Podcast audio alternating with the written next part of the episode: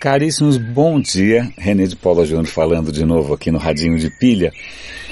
E eu estava planejando o que, que eu tinha para falar hoje, fiquei pescando umas coisas que iam desde reatores nucleares menores à base de tório até um adesivo usando grafeno para controlar diabetes e a energia solar na China, que já é o maior produtor de energia solar do mundo.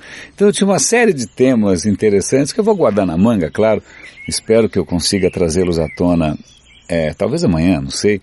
Mas aí de repente eu, eu eu, eu, sigo muito o Twitter, quer dizer, eu uso muito o aplicativo do Twitter, embora eu siga pouquíssimas fontes. Eu, eu, sigo alguns veículos, alguns jornais, alguns jornalistas, no total, nem, nem, meia dúzia de amigos, no total eu devo seguir lá umas trinta e poucas fontes. Se vocês quiserem dar uma olhada, é só procurar em twitter.com barra René de Paula, é tudo público que eu faço.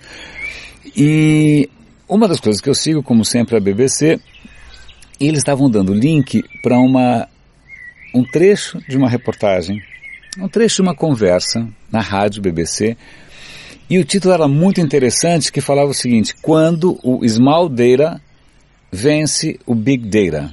Eu falei, putz, vamos lá, né? vamos, vamos ouvir essa história. E aí isso foi tão é, provocativo, tão instigante para mim, que eu joguei para cima reator de tório e adesivos de, para diabéticos, porque eu achei a história bárbara. Na verdade, é uma entrevista com um cara que eu acho que no mundo do branding, da publicidade e tal, das marcas, eu acho que é um cara conhecido. Mas como eu não sou um cara de branding, não, não entendo, não morro de amores, é, eu nunca tinha ouvido falar, é um cara chamado Martin Lindstrom. É um guru aí, tem livros e livros e livros, tem fala de neurociência na publicidade, nada que me, me, me, me anime, que inclusive me dá um pouco de calafrio mas deixa para lá.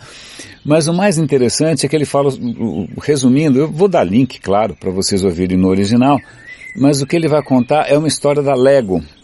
Lego, que é aquela fabricante daqueles tijolinhos lá, e acontece que a Lego estava usando Big Data, né, números e números e tendências em cima dos grandes números tal, e ouvindo esses gurus de tendências sobre a geração, seja lá o que for, e eles estavam chegando à conclusão que Lego ia, pro ia morrer porque as crianças não tinham mais tempo para nada, as crianças querem satisfação instantânea, elas querem jogar Angry Birds, elas querem Snapchat, elas né, não têm mais tempo para essas coisinhas todas.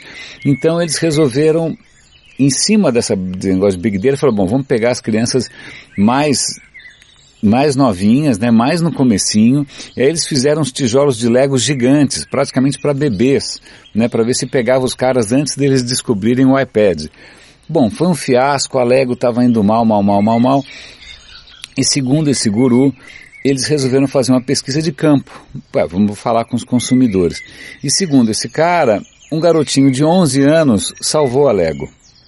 Porque os pesquisadores foram lá conversar com a família e tal, e sentaram no chão para conversar com o garoto e falaram assim, cara, do que que você tem mais orgulho? Né? Qual é o seu brinquedo? Qual é o seu, bem em que você tem mais orgulho? Aí parece que o garoto parou para pensar e não falou do PlayStation, não falou do iPad. Ele trouxe um tênis todo lanhado. Aí o cara falou, ué, por quê? Ele falou, não, é o seguinte, eu gosto muito de andar de skate. Né? E esse tênis é o tênis com que eu, né, eu, eu desempenho melhor, tal. E tá vendo essa lanhada aqui? Foi o dia que eu consegui alcançar um negócio mais alto lá. Então foi esse, é um, esse tênis para mim é um troféu. Cara, isso contrariava tudo que o Big Data estava dizendo e deu inspiração para os caras retomarem o DNA do Lego que são os joguinhos, as pecinhas pequenas. É claro que o Lego também tem se inovado, tem feito coisas que interagem com os consoles, claro, eu sei disso. Né? Mas aí o que esse guru também fala é que o que está matando as marcas de uma certa maneira é não o imediatismo do consumidor, mas o imediatismo da própria marca os caras ficarem correndo atrás de números, os caras ficarem correndo atrás de relatórios insanos, né, diários, minuto a minuto, né, quando de repente eles deveriam estar conversando com consumidores. E ele conta que foi fazer uma palestra, provavelmente caríssima, né, não sei se tão cara quanto as do Lula, acho que não, mas para donos de empresas, CEOs, o Diabo 4, e aí todos eles provavelmente usando aquelas suítes caríssimas de Big Data, CRM, o Diabo, E aí ele pergunta assim, quantos aqui foram recentemente conversar com um consumidor, ou foram na casa de um consumidor? Dois levantaram as mãos, alguma coisa assim. Bom, vamos dar um desconto e imaginar que o cara está vendendo o peixe dele, afinal ele é um cara de branding, branding depende muito dessa coisa mais subjetiva, branding não é exatamente né, é, amigo dessa questão de Big Data e BI, então ele tem um viés previsível. Mas de qualquer maneira, eu acho que é legal a gente questionar até que ponto a gente pode se basear nesses estudos né, numéricos gigantes do que já aconteceu para conseguir criar alguma coisa nova. Talvez você só esteja extrapolando o passado, seja, só esteja extrapolando né, o que já aconteceu e você pode estar muito provavelmente afundando em números, afundando no imediatismo, afundando em reportes minuto a minuto, e você pode estar perdendo a sensibilidade para aquilo que é uma sementinha, para aquilo que é um sinal. Né? É como essa história agora de Bruxelas, agora que já aconteceu um massacre inominável e bárbaro, ah, mas olha, já tinha um sinal lá atrás. Bom, sempre vai ter um sinal lá atrás. Né? Sempre vai ter alguma pista que a gente não viu. Por que, que a gente não viu né, aquele sinal que teria sido decisivo? Né, que realmente era uma coisa completamente inesperada, o que os caras chamam de cisne negro, black swan, porque a gente perde tempo demais mastigando o que já aconteceu, né, achando que daí vem alguma luz. Eu sou, por intuição, e não nada muito científico a respeito disso, eu posso tentar racionalizar, tá, mas por intuição eu sou um pouco desconfiado dessa neura do Big Data e a neura do imediatismo e a neura do controle.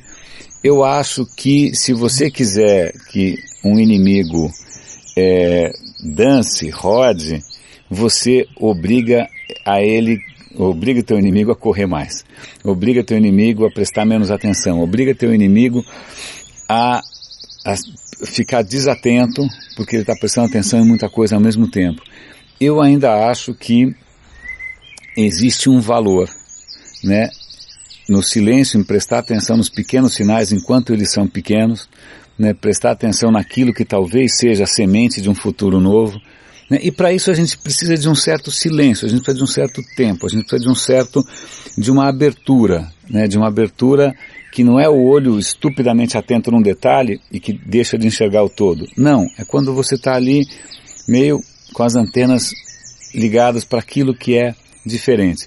E aí, mais uma coisa desse cara, eu vou dar link para as coisas dele, eu nunca li, eu vou dar uma olhada, é muito possível que seja blá blá blá, que seja vapor, mas ele, ele comenta um, uma brincadeira entre amigos que eu achei interessante, que é a seguinte, na hora do almoço, né, os amigos, os colegas vão almoçar juntos, só que aí eles colocam o celular em cima da mesa virado para baixo, com a tela virada para baixo.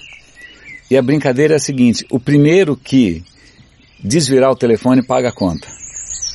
Para obrigar as pessoas a estarem presentes, a estarem atentas, a conversarem, né, para tirar, tirar as pessoas, tirar os profissionais também dessa gincana, dessa roda viva, dessa montanha russa, que na verdade faz com que a gente coma bola. Né. Então no almoço não comamos bola, comamos a comida que está no prato e a companhia dos nossos amigos. Espero que eu tenha feito uma, uma, uma decisão boa aqui na base da intuição. Quem sabe outra hora eu falo dos reatores de tório. René de Paula Júnior falando, super bom dia para você e até amanhã aqui no Radinho de Pilha.